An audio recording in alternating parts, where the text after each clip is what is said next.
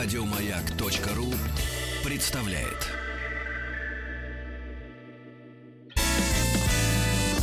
Физики и лирики.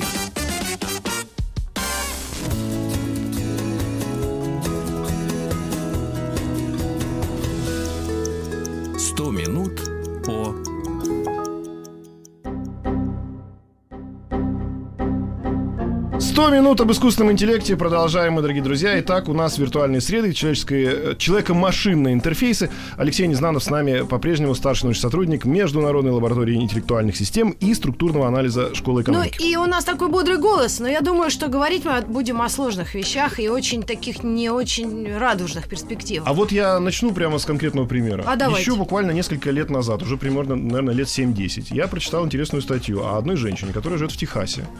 И она, ей там 45-50, она имеет лишний вес, у нее нет семьи. И, в общем-то, эта жизнь, вот эта жизнь, которая в реальности ее не особенно интересует. Она полностью ушла в игру ролевую, которая там, ты заходишь, регистрируешься, и ты там молодая, у тебя там нет лишнего веса, у нее там есть какой-то автомобиль, у нее там даже есть какой-то парень, такой же виртуальный. И она, уйдя из этой жизни, то есть она здесь зарабатывает какие-то деньги, полностью эти деньги 100% вкладывает в эту игру. И живет в а, живет параллельной реальности. Хм, И- Это вы еще японских икомори не упомянули. А это кто? Ой, это огромная проблема у Японии, ну, с позиции других стран, да, о том, что молодые люди не хотят участвовать в корпоративной гонке за выживание, да, и как раз, э, имея минимальные деньги для поддержания жизнедеятельности, запираются в квартире и в виртуальную реальность уходят полностью. И вот там э, в этой статье писали, что дай бог бы с ней, если она не хочет возвращаться к этому миру, а живет полностью там, но что делать со здоровьем, потому что она обездвижена, да? Слушай, так она одна, тебе про целую страну рассказали. Целая ты, так- ты страна. так как будто не, мимо пропустил. Нет, ну и что делать Какое с этим? здоровье? Они едят, они в компьютере сидят. И это их жизнь, это их решение. Ну, они с точки зрения, люди. с точки зрения мозга, мне кажется, ничего страшного нет. Ну, ушел ты в другую реальность и все. С точки зрения тела проблемы возникают. А, Как раз э, мы, когда анонсировали два дня назад эту передачу, мы говорили о том, что рассмотрим современные тенденции в превращении высокоиммерсивных средств в основную человеческую реальность. Высокоиммерсивное средство надо расшифровать. Да, высокоиммерсивные среды — это как раз те среды, которые заменяют картинку на мониторе тем, что намного интереснее нашему мозгу, а именно комплексу ощущений тактильных, визуальных, аудиальных и так далее. Что имеется в виду? Имеется в виду, естественно, то, что мы называем виртуальной реальностью, но под этим понимают очень много всего. И сейчас мы имеем гонку технологий, да, когда мы сначала со зрением разобрались, у нас появились нормальные мониторы. Дальше мы разобрались с трехмерным зрением, у нас же два глаза, бинокулярное зрение, и мы сделали шлемы. Дальше мы разобрались с отслеживанием движения головы. Эти шлемы стали очень хорошо отслеживать движение головы. Дальше мы разобрались со звуком. У нас появились, ну, уже достаточно давно, да, фильтры и все прочее, что создают у нас звуковую картинку для двух ушей с точки зрения трехмерного расположения объектов. Дальше мы стали разбираться с более странными вещами. Во-первых, это тактильность. Появились джойстики и мыши с обратной связью, которые дрожат, если там тот рычаг, за который ты держишься, дрожит и прочее. Но это все не то. Почему? Мы при этом сидим в мягком кресле, да, и думаем, что мы сидим в мягком кресле, от этого очень тяжело абстрагироваться. Что мы сейчас имеем? Да? Шлемы виртуальной реальности начали отслеживать не только голову, но и что ниже потихоньку. В руки нам даются специальные устройства, которые называются теперь общеконтроллерами. На самом деле могут быть любой формы, любого размера. Они научились отслеживать движение лапок, движение пальчиков, да, и, соответственно, можно в виртуальной реальности теперь что-то делать своими руками. Дальше мы получили э, замечательные костюмы, которые обеспечивают тактильную обратную связь на тело. Когда нас бьют живот, мы чувствуем, что в живот нам что-то ударяет.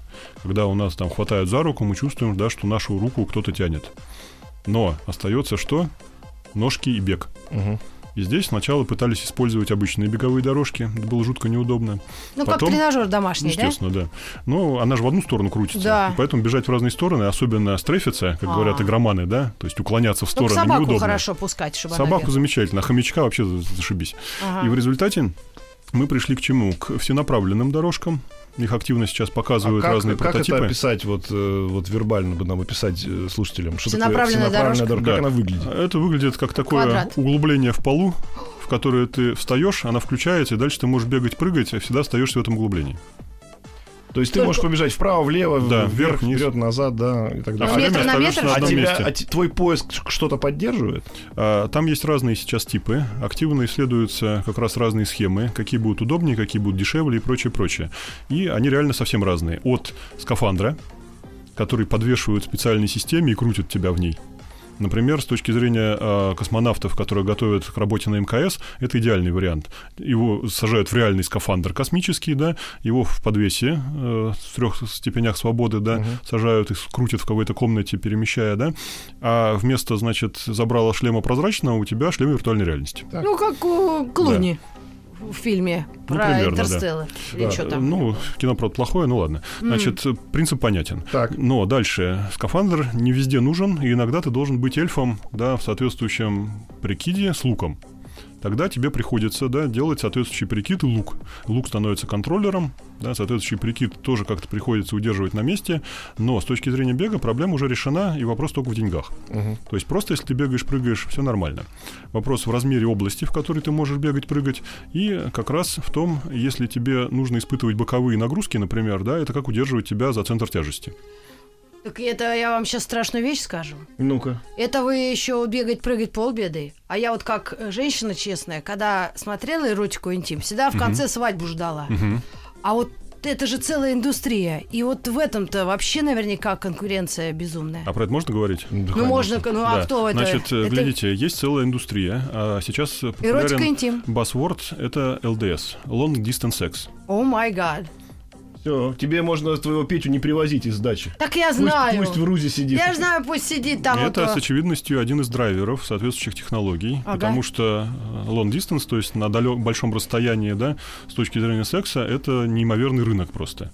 Потому Но что мы не будем хочется- рекламировать, мы так, как будто у нас же в Советском Союзе секса нет. К сожалению, Поэтому да. мы так чисто теоретически можем У нас Поэтому и развалился. Да, поэтому развалился, потому что надо было сразу вводить long distance секс. Ну, все-таки это неплохо, если или А, как? Или есть оценочные? то- если мы не- говорили об этике Подожди, подожди. Ну вот мы говорим... Нет, просто э, давайте подытожим хотя бы промежуточно, что у нас сегодня это очень развивающийся Да, рынок. это гонка высокоиммерсивных сред, да. О, Значит, есть уже все, что тебе позволяет бегать, прыгать, все, что тебе позволяет хватать руками. Соответственно, там э, получать впечатление через зрение и слух мы уже давно научились. А, и- плюс эротика интим. плюс эротика интим. Цена. Значит, а, да, и цена падает. Значит, шлемы стали совсем дешевые, да. Э, Можно приобщиться за сотню баксов э, к мобильной, так называемой виртуальной реальности. Ты свой телефон вставляешь в шлем, и он тебе выступает экранчиками, Мгм. да. Дальше за 300-400 долларов это уже полноценные, очень хорошие реально шлемы, в которых можно хорошо играть. Ну, к ним, естественно, пара контроллеров в руки, и, значит, все стандартные ощущения от игры становятся на порядке круче. Это что А же вот мне остальное говорите? уже дорого. Подождите, про цену, я же мне важно. То есть шлем для вот этой реальности стоит реально 100 долларов? Э, Нет, это стоит м, специальная насадка на голову, в которую вставлять свой телефон. А уже 300-400 долларов стоит прекрасный отдельный шикарный шлем да, А, для да? игры. А профессиональные шлемы, которые используют корпоративных заказчиков, там НАСА их используют и прочее, они стоят там тысячи, тысячу тире полта- э, ну, стандартные тысячу полторы долларов, да, Ну, это а серьезные две-три тысячи долларов. Да, это на самом деле очень обозримые То есть, деньги. если очень хочешь, ты можешь себе это Да, попросить. американское министерство обороны закупило Microsoft HoloLens в количестве почти полмиллиона штук. М. Вот они в первой версии, да, стоят сейчас примерно там 2,5 тысячи долларов, второй версии там 3,5 тысячи долларов, да. То есть для корпоратов это ни о чем. А это резко повышает возможности по как раз интерактивному рабочему процессу. Ты когда крутишь гайку, тебе поверх гайки пишется, с каким усилием ты должен закрутить, пишется, какой тип гайки, пишется, какую следующую ты гайку будешь крутить. Вот Вот, тут вот. же окошко висит с подсказчиком и так далее. Многие бабушки сейчас скажут, вот, ерунду какую-то придумали, пусть дети лучше на улице в футбол поиграют, чем вот это бегать по вашим виртуальным историям. Но, говоря про эту же систему, надо понимать, что это драматически удешевляет способы обучения, Да. например, человека, который ремонтирует двигатель э, авиационный. А то. А я сейчас супер пример скажу. Его можно посмотреть в интернете. Много киношек. Есть такая компания Lincoln Electric. Так. э, Один из мировых лидеров в сварке. Они делают систему VR360. Шлем? э, Не Сварщика. просто шлем. Это как раз система в виде тумбы, которая управляет этим процессом, электродов, которые становятся контроллером виртуальной реальности, да, и как раз шлема сварщика, в который встроен шлем виртуальной реальности. Так. И ты можешь обучаться сварке, ничего не сваривая, но с нормальным электродом и с полным представлением о процессе. Ты увидишь, да, и тебе система подскажет, когда ты неправильно наклонил электрод, да, когда ты неправильно подошел к детали. Ты можешь варить вдвоем, втроем, ты можешь варить в специальных условиях, э, потому что эта штука, тумба, да, она позволяет закрепить те железки, которые ты в кавычках варишь, да, под любым углом, да, она может тебя под стол за- за- завести там и так далее. И ты, соответственно, да, получаешь почти 90% того опыта, который Опыт. можешь э, получить в реальности, реально сваривая. Особенно это Да. круто не просто с удешевлением процесса относительно реальной сварки, да, а еще с точки зрения того, что все данные, которые собираются, становятся твоим цифровым следом и могут быть проанализированы. И тем самым накапливается статистика Твоя личная. и, и личная, и других людей. Ты можешь себя сравнить с другими людьми. А, как раз оператор, то есть учитель, он видит, кто и как варит. Он может каждому сказать, ты поверни электрод на 2,5 градуса. А когда он варит обычным электродом, такого не скажешь. Ты же не видишь точно, что до полградуса, как ты электрод держишь. И так далее. И это просто неимоверная штука, которую очень легко посмотреть в интернете, на нее куча киношек. И сейчас все фирмы этим активно заняты. Почему еще? Так. Потому что оказывается, что это первый шаг к удаленной работе. Ты сидишь дома, у тебя коронавирус, но ты управляешь роботом, который ползает по кораблю и что-то нам сваривает. Вот тут здесь очень важно. Можно я спрошу тоже дурацкий женский вопрос? Мы уже говорили об этике, да, в это, в искусственном интеллекте. И мы, как мы, как люди, относимся к тем или иным изобретениям или прогрессу. То вот как это может быть кого-то бабушке осуждать, да, что внучок сидит в этой виртуальной реальности. А вот я думаю о своем папе, он уже в таком возрасте дедушки, да, вот если на него этот шлем натянуть, он, он лежит, да, сейчас у него, ну, он так вот, ну, он уже пожилой человек там, да. И вот, ну, то, что дает телек, ну, это, ну, конечно, ни о чем. А вот если бы на него шлем натянуть, он бы путешествовал по египетским пирамидам, он бы лазил, э, залезал на какой-нибудь Эверест. Я думаю, я просто думаю, у меня слезы наворачиваются. Но это же как интересно. А вы уже обсуждали знаменитую новость о воссоздании умершего ребенка и встрече с ней мамы в виртуальной реальности? Ой, я сейчас заплачу, я не могу. Это... Ну, была, была. Ну, расскажите. мы- Я слышал про нее, да. Ну, там это История. нас на самом деле очень далеко отвлечет, но сам принцип того, что мы, используя цифровой след какого-то человека, можем воссоздать его вплоть до поведения да, в цифровой реальности, а если у нас есть высокоиммерсивная среда виртуальной реальности, да, с ним нормально встретиться, то это не, не просто меняет этику, оно и переворачивает. Да это ужас, я сейчас заплачу реально. Ну, ты поплачем и расскажем. И здесь как раз коллеги очень серьезно, психологи, да, социологи, начали обсуждать, а что будет? А, как правильно заметили только ну, в предыдущей передаче, да, у нас же что происходит? Цифровая этика, она другая, именно с точки зрения того, что очень дешево воспроизводить что-то, э, тиражировать и доводить до конечного потребителя. И поэтому ценится креатив, как говорят сейчас, да, Мгм. и ценится как раз возможность обеспечить внимание потребителя, экономика внимания, по сути. А как раз что может быть круче с точки зрения внимания, чем взаимоотношения с близкими и взаимоотношения с любимыми? Ну, это как клонирование. Мне кажется, человечество еще не выработало в себе силы принять решение. Ну, собачку можно, или доли. Но уже но случилось это. Ну, Э, собачек, Мама встретилась с умершей целая дочкой. Но это уже было, да, история. Ей сгенерировали дочку, и вот она надела вир- виртуальный шлем и пошла там с ней пообщалась. Ну, в смысле, как, я не знаю, там, что там, чем заключалось общение. А, Она Ну, прибежала, что-то и поговорила, по- покричала, да, там понятно, что все обрыдались. Но Ну да. а, суть-то в чем? Что это на самом деле, помимо игр и помимо там а, пообщаться с умершей дочкой, это еще имеет огромное отношение к прогрессу, потому что тот же человек-сварщик, который научился варить, он же теперь может, грубо говоря, не выходя из, э, ну, не из дома, наверное, неправильно сказать, но варить в тех местах и так, где это варить невозможно. Да. И Под водой? Да, Да. ладно, под водой. Под водой, в принципе, можно и человека послать. А есть, например, какой-нибудь реактор атомный, который стоит и излучает. А у нас в будущем нельзя же ничего сжигать. Тумберг же будет бросаться своим телом на все эти... Горелки. э, ТЭЦ, да, которые вырабатывают огромное Ну, количество. ТЭЦ пусть бросается, а вот атомная энергия, она наиболее безопасна с точки зрения экологии. Если к эту атомную энергию а- аккуратно Ну эксплуатировать. да, правильно готовить. А для этого туда должен войти кто-то. Да. Понятно, что это, скорее всего, не человек, потому что это здоровье свое гробить. Чтобы там, не знаю, поменять те детали, которые надо поменять. Кто это будет? Робот. Но робот должен быть с человеческим э, подходом, потому что, ну, опять же, Да, пока нет сильного искусственного интеллекта, нужно телеприсутствие. Да, поэтому там будет кто-то, кто будет за этим следить. А это как раз то самое, тот самое, то самое развитие. Так вот, о медицине теперь тогда придется. Конечно. говорить. Это же Там самое главное. придётся. Так вот, медицина, вот тебе, пожалуйста, Да, пример. сколько сейчас уже операций да, в год э, делают роботы типа да Винчи?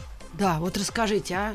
А что такое робот да Винчи? Ну, это краковый, по-моему, это, Нет, да? ну он для всего на самом А, деле. да, он какой-то- я чаще видела всего один, используют в мужских болезнях сейчас, поскольку очень выгодно оказывается, да, низкоинвазивные э, методы использовать, да. Но э, Я в онкоцентре Блохина э, видела. У замет- них один есть. Еще бы. Более того, сейчас ни один серьезный, да, федеральный клинический центр не обходится хотя бы без одного аналогичного робота. Да Винчи просто самый известный пример. Да? Вот как мы сейчас сидим здесь с микрофонами, также он сидит с манипуляторами, да, и их можно использовать либо в режиме телеприсутствия, то есть хирург теперь в специальных перчаточках, специальными джойстиками, да, управляет этим роботом. Либо этот робот может некоторые операции уже проводить автоматически. Причем автоматически все время больше и больше становится действий, и э, они замедляются скорее именно медицинскими показаниями и необходимостью проведения клинических исследований. И в результате, да, сейчас планируется, что к 2030 году некоторые из операций простых будут полностью автоматическими, к 40 году очень большой класс операций станет автоматическими, ну а далее понятно. Фантасты это давно описывали. Ложишься в капсулу, тебя обследуют и так далее. Но это сейчас есть, об этом просто многие не знают, да. И если вы посмотрите в YouTube замечательный ролик, как э, роботом да Винчи наряжают новогодную елку, вот это как раз няшно. Да? Э, Новогодняя елка размером там с Нет, она вполне приличная. Ну, небольшая, но хорошая елка, на нее реальные шарики вешают, все. Причем тем же роботом затягивают там проволочки, да, э, потому что они мощные А у него рук-то сколько? Рук у него в стандартной поставке 4, в расширенной 6. Ну, Крабовицкий. Да.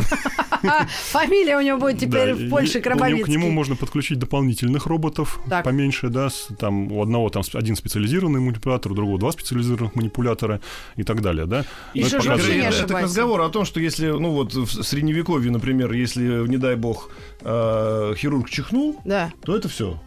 Ну, потому что он чихнул, и тут Скальпель же... и- дрогнул. И, тут скальпель дрогнул, и он все, и то, что он чихнул, уже оказалось внутри. Человека, как правило, уже говорят, ну, извини, не получилось.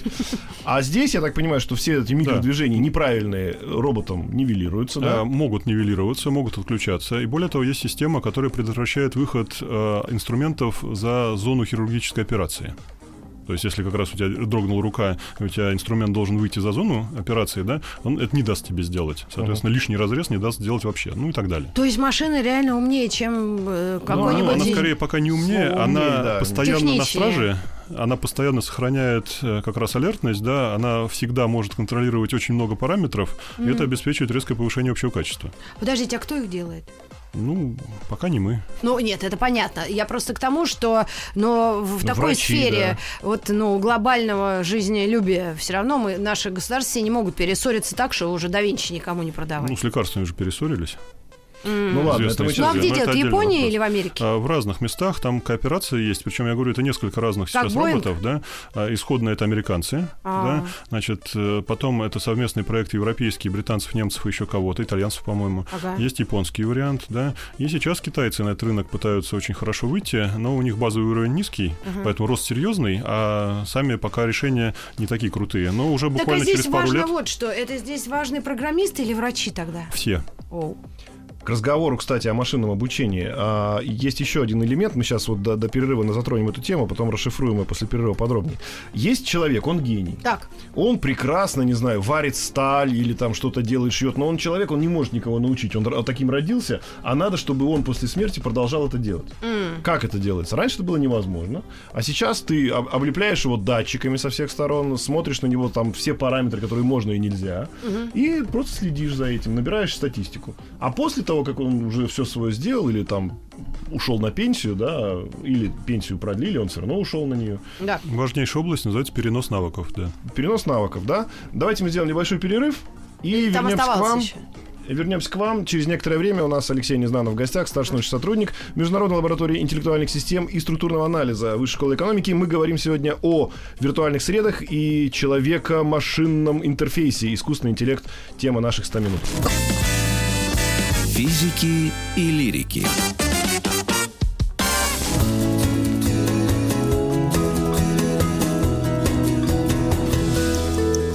Сто минут по Это 100 минут об искусственном интеллекте. Спасибо, что вы с нами. Уже который день мы встречаемся и обсуждаем проблемы, возможности. Мы не понимаем даже с Пушным уже это хорошо И или вызовы. плохо. Да, Алексей Незнанов, старший научный сотрудник Международной лаборатории интеллектуальных систем и структурного анализа Высшей школы экономики у нас в гостях. Так вот, вызовы, плюсы, минусы. Кто это будет считать и что страшнее? Давай вернемся просто к вопросу, который мы задавали до э, перерыва. Итак, вот есть человек, который что-то хорошо умеет. Искусственный интеллект может его повторить? А, Сейчас в некоторых областях да, в некоторых нет. И областей, где нет, становится все меньше. Более того, я сразу предвосхищаю следующий вопрос.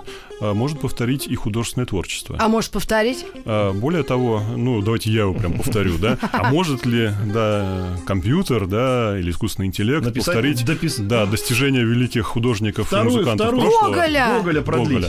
Значит, Гоголя вообще без проблем. У него очень э, узнаваемый стиль, легко переносится. То есть генеративными моделями это сейчас делается просто в лед. Я, например, могу писать письма, тут же будет специальная нейроночка, да, предобученная на Гоголе, делать эти письма в его стиле. Это каждый из вас может использовать, куча приложений для смартфона и прочего-прочего. Это просто, просто не очень такая распространенная пока область, но все это уже есть. Что более интересно, можно переносить стиль э, художественных произведений, э, использующих фактор времени. То есть музыкальные произведения, да, э, кино. Амурку можешь? Может. Да. И как раз, например, э, сетка знаменитая Катунген, да, она может у вас э, делать э, любое кино в стиле аниме. Так. Причем с разными настройками. У вас есть сетки, которые могут э, у вас полностью менять до неузнаваемости музыкальные произведения. Мгм. да? У вас есть э, нейронки, которые могут на основании старых произведений, то есть текстов, э, музыки, видео, задавать новые. Если у вас есть какая-то базовая семантика, короче, вы хотите какой-то смысл другой привнести и знаете, какие персонажи и что должны сделать по-другому. То есть, Ну, если у вас есть это описание. Здесь получается так, то есть мы можем продлить все, что было создано, да, кем-то, и там он не успел, там э, век его был короток. Но все-таки, все-таки говорить о создании чего-то нового с нуля пока не можем. То есть, условно, мы можем нарисовать как Малевич, но сделать Малевича второго у нас э, возможности нет. Естественно, потому что нас всегда интересует, кроме повторения в каком-то стиле, да, развитие этого стиля. И сейчас как раз мы к этому подбираемся. С точки зрения развития стиля мы пытаемся делать что? Мы пытаемся понять, а что называть развитием в смысле регресса или прогресса. То есть ухудшается стиль, улучшается, и кто это оценивает? кто это оценивает? Да, пока что у нас, к сожалению, странная среда культурологическая, в которой оцениваются все деньгами. И если мы смотрим на аукционы, то на современные аукционы выводятся произведения, созданные искусственным интеллектом, зарабатывают миллионы, и все движется в направлении, когда будут оценки ставятся как раз эффективностью с точки зрения продаж. Это не очень правильно с моей точки зрения, но куда деваться? Нет, так тогда у нас получается, что приклеенный банан скотчем у нас оценивается. А то. Вот это и мне и не нравится. И искусственный интеллект в этом будет лучше любого человека, поскольку он будет очень точно отслеживать реакцию. То есть настолько точно, что он следующую реакцию предскажет лучше любого другого творца. То есть искусственный интеллект будет не просто создавать что-то, а будет создавать что-то на основе реакции зрителей заранее да. и будет, как говорится, гарантировать успех. Ну, в, в статистическом смысле. То есть гарантировать, что вероятность успеха будет выше, чем у любого другого творца. Угу. И это большая проблема, потому что это потакание вкусом публики в некотором смысле. Культурологи бьют тревогу, ну. медиакоммуникаторы бьют тревогу и э, учат нас работать в этой новой реальности. Что значит работать в этой реальности? Ну, во-первых, все серьезные сейчас художники э, в широком смысле начали использовать достижения искусственного интеллекта. Так. Если посмотреть сейчас среды создания произведений, то есть системы поддержки художника, системы поддержки композитора, они все современные включаются элементы искусственного интеллекта.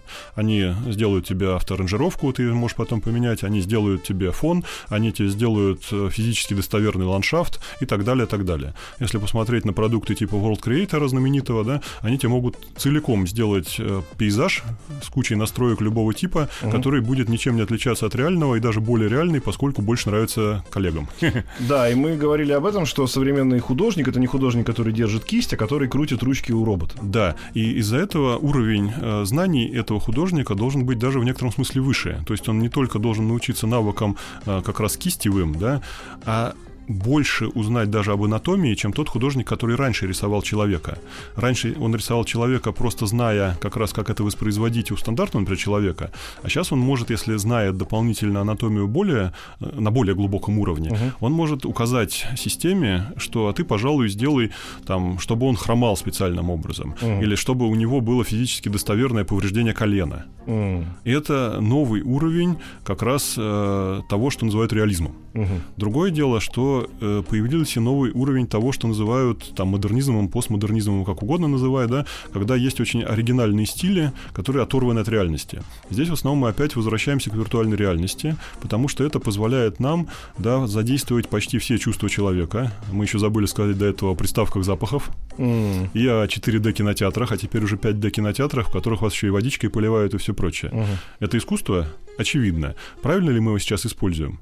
С моей точки зрения, что достаточно правильно, но недоиспользуем. Ну, обычно люди, которые в это все не верят, говорят, если человек не смог снять черно-белое интересное кино, он начинает снимать 3D, 4D, 5D, а у меня еще в моем фильме водичкой брызгает, так как у него художественно не хватило мощи для а. того, чтобы заинтересовать людей, вот он этим заинтересован. Это зависть. Ну, Зависть возможно. творца к тому, кто лучше использует инструменты. То есть сегодня современный художник и современный э, композитор, современный сценарист всегда должны иметь приставку программист. А, не обязательно. Они должны иметь приставку эксперт в предметной области, которую изображают. А они всегда могут себе в коллеги да, взять программиста, который что-то сделает сложное, если сейчас конкретная среда поддержки этого художника этого еще не позволяет сделать автоматом. Угу.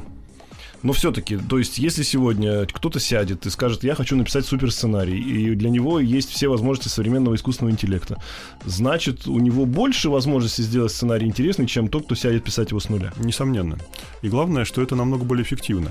То есть даже простейшие среды, которые отслеживают имена персонажей и выстраивают граф взаимодействия, да, э, говорят, с какими интонациями у тебя раньше этот персонаж говорил и какого стиля придерживался, это уже настолько сильное облегчение, что просто неимоверно. Коллеги, которые этим реально пользуются, они просто вздыхают э, и говорят, ух, какая прелесть. Потому что, например, если ты должен сделать четырех персонажей, у них абсолютно разный говор, угу. то есть жаргон там, да, и прочее, ты им сначала прописываешь, какой он должен быть, а потом пишешь сам одним примерно стилем, но программа знает, какой это персонаж, и переделывает то, что ты пишешь. Mm. А ты дальше потом подчищаешь. А вот эти хитрые закрученные сюжеты тоже там, в да, котором в конце, как да, у Агаты анализ.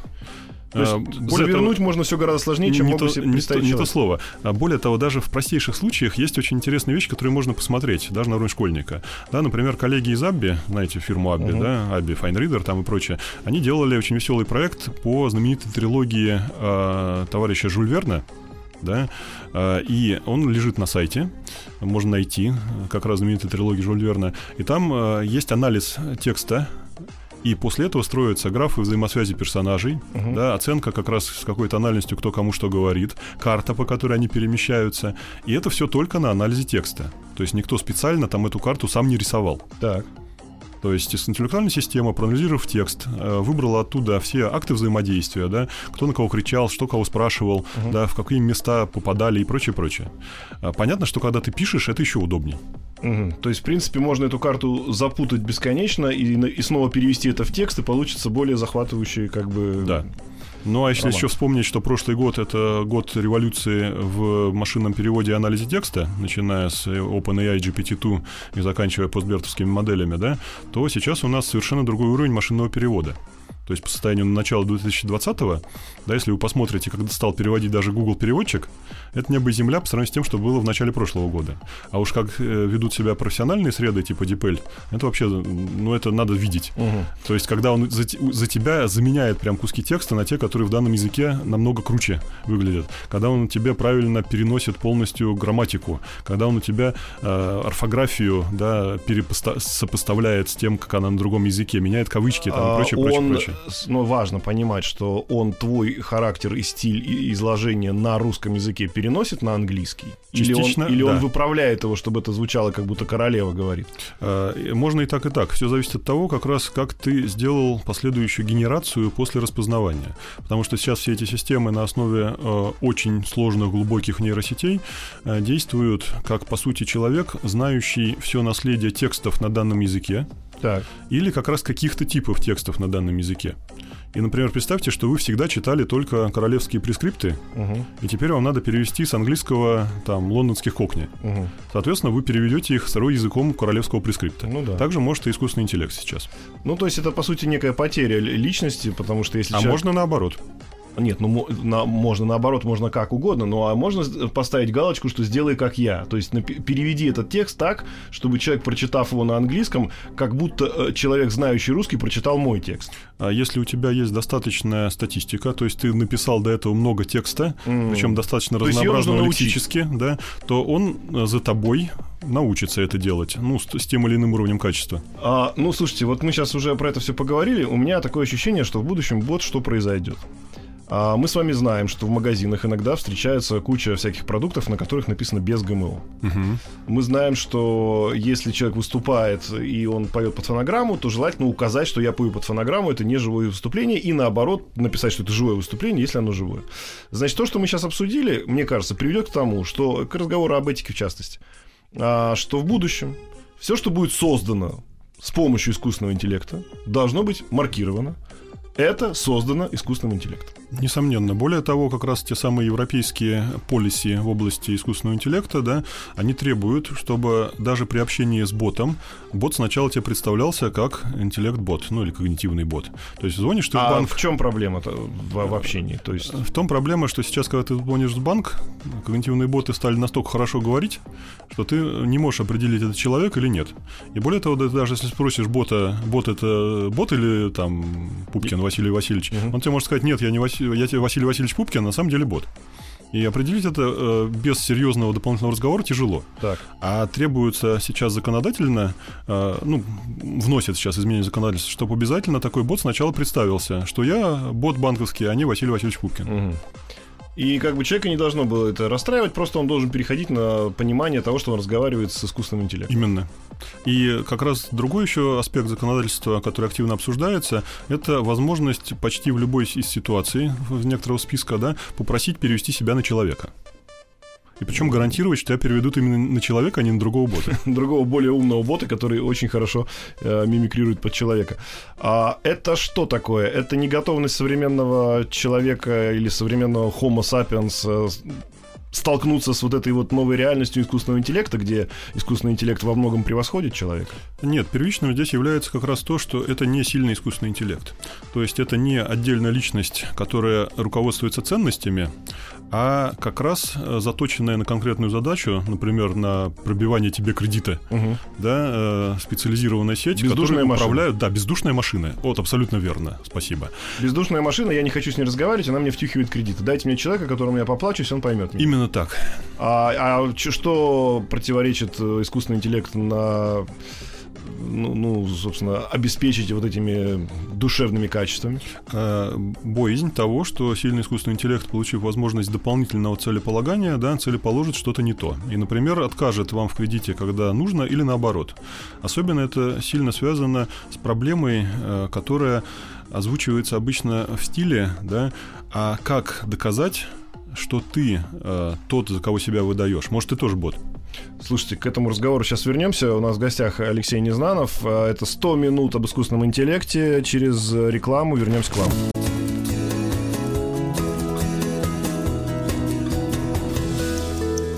«Сто минут по...»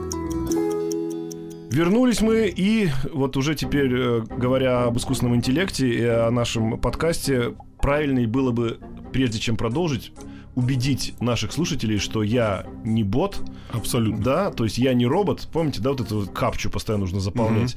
И наш гость Алексей Незнанов тоже не робот. Э, Это сложнее намного, особенно с учетом того, что есть и у вас, и у меня некоторая история в интернете, которая позволяет технологиями класса Deepfake уже сделать наши фейки. А вот это вот то, что иногда высвечивается в интернете, я подтверди, что я не робот, да, нужно вот в какой-то разрезанной картинке указать, где находятся автобусы, там, Мгм. где находятся мотоциклы и так далее. Это борьба с чем? Это на самом деле три сразу вещи. Первое это борьба как раз за подтверждение тебя как э, человека, а не робота. Так. Второе это использование ваших ресурсов для обучения нейросетей или других э, методов искусственного интеллекта, потому что вы помогаете какому-то компьютеру Так. Учиться правильно классифицировать объекты. М, И третье, это как раз э, дополнительная э, система, которая контролирует, насколько другие системы правильно работают. Ну, то есть, грубо говоря, через некоторое время система, робот научится эти капчи проходить легко, Ну, к этому все потихоньку идет. и надо будет их усложнять. Да, а это тоже уже давно идет. Если вы вспомните, какие были капчи в конце 2000-х, то и сравните их с концом 2010-х, Ну, там были капчи, просто там какие-то перечеркнутые числа Да. нужно было написать, да? да, А сравните с тем, что сейчас. И что же тогда в будущем? То есть, ну, давайте еще откатимся лет на 20 вперед, и что, там надо будет, грубо говоря, сдать кровь? А, Очень может быть, например, приложить пальчик, да, и взять генетический образец. Кошмар. Только в этом случае, да, поймут, что не робот, потому что все иначе, все остальное э, искусственный интеллект делает лучше. Да, но мне-то очень интересно то, что было у вас перед перерывом, да, когда вы сказали, что в принципе для социума меняется, когда э, робот становится творцом. Так, А, Мы как раз от- отвлеклись на очень интересную тему, но там-то есть продолжение. ну-ка. А, Не просто а, область, когда мы говорим вживую, поем или не вживую, да, или обрабатывает нас робот, не обрабатывает. Еще же самое интересное, это когда мы откатываемся в технологическом уровне, и говорим, например, что не используем какие-то из последних достижений, а останавливаемся на уровне там такого-то года или такого-то там состояния отрасли. И это привело к возникновению и развитию области, которая по-английски называется крафт, так, ремесло. так. То есть сейчас огромный э, кусок экономики, он выключен из реального производства э, быстрого и эффективного того, что нужно людям, и сосредоточен на производстве чего-то крафтового. Начиная от крафтового пива, Так. Которое очень дорогое по сравнению с тем, которое большим заводом делается, но зато оригинальное, и главное, что ты действительно знаешь, что оно сделано как-то хитро. Мгм. Вплоть до там ножей, да, кольчуг и прочих э, руками. интересных вещей для реконструкторов. Ну, хендмейды, да. Да, но здесь же, кроме того, что они handmade, они еще используются не для целей дальнейшего участия в экономической деятельности. Они используются для развлечений. Ну, так мы можем говорить еще о некой тенденции последнего буквально десятилетия. Это возвращение людей, не всех, к счастью, а может быть, к несчастью, к виниловым дискам. Да, это то же самое. То То, есть- есть... мы, понимая, что это худшее качество и, естественно, намного более низкая эффективность, говорим за то, что это красиво, интересно, диски там чистить надо, да, головочкой управлять, да, слушать соответствующие скрипы и так далее. И это кайф. Ну, там бы с вами поспорили по поводу качества, это все-таки тот самый аналоговый звук, а если у вас еще ламповый усилитель, так ура-ура. Ну, просто к разговору все о том, что человек все-таки как нормальное, как мне кажется, существо биологическое, а биологическое существо, оно все-таки должно хоть быть немножко, ну, консервативным. Это способ выживания. Несомненно. И вот этот быстро изменяющийся мир э, в, в лице Homo sapiens, э, собственно, чувствует некое недовольство. Быстро изменяющийся мир меняется, а человек постарается его тормозить. Поэтому консерватизм, да, это нормальное чувство в данном случае. Э, Несомненно, но оно очень серьезно влияет на отрасль именно человеко-машинного взаимодействия. Если вернуться совсем в начало этой передачи и сказать, что мы тогда пропустили, сразу сосредоточившись на искусственном интеллекте, а именно, что у нас есть три главных как бы аспекта, да, это эргономичность, Так. и в первую очередь безопасность использования, эффективность, то есть насколько круто это мы что-то делаем, да, и, наконец, эстетичность, насколько нам при этом это нравится, Мгм. то как только мы говорим о разных э, элементах и многоукладной экономике, то получается, что мы э, жертвуем, да, либо эргономичностью, либо эффективностью, либо эстетичностью в разных пропорциях и возвращаемся, да, к каким-то другим решениям. И они все сосуществуют. И некоторые существуют как экономическая деятельность, некоторые существуют как кусочки экономической деятельности для определенных подгрупп людей, а некоторые это entertainment, развлечения. И сектор развлечений все больше и больше.